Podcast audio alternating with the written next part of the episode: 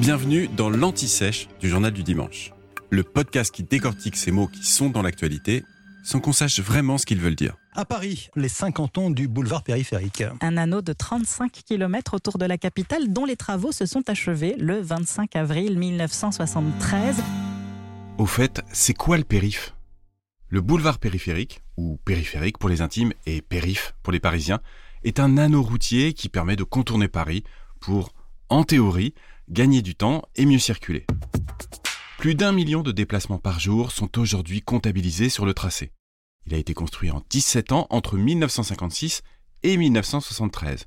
Et c'est une véritable prouesse architecturale car il croise à deux reprises la Seine, passe sous le lac du Bois de Boulogne ou sous le Parc des Princes, 17 lignes de métro, 4 passerelles, 3 souterrains piétons le traversent également.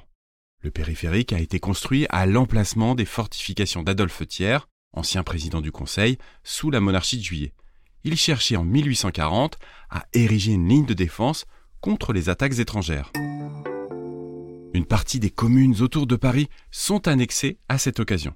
Fini Montmartre, La Villette, Belleville, Charonne, Bercy, Montrouge, Vaugirard, Auteuil, Passy et Batignolles-Monceau. L'invasion allemande de 1870 montrera toutefois la vulnérabilité de ces fortifications.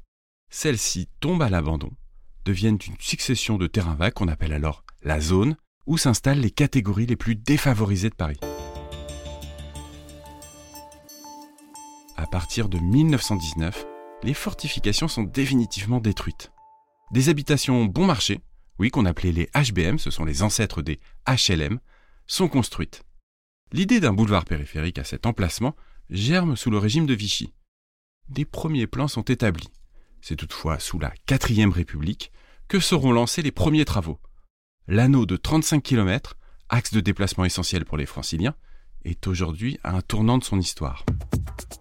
Vecteur de pollution de l'air, avec des seuils jusqu'à 6 fois supérieurs à ceux recommandés par l'Organisation mondiale de la santé, l'OMS, vecteur aussi de bruit, le modèle du périphérique est aujourd'hui remis en question.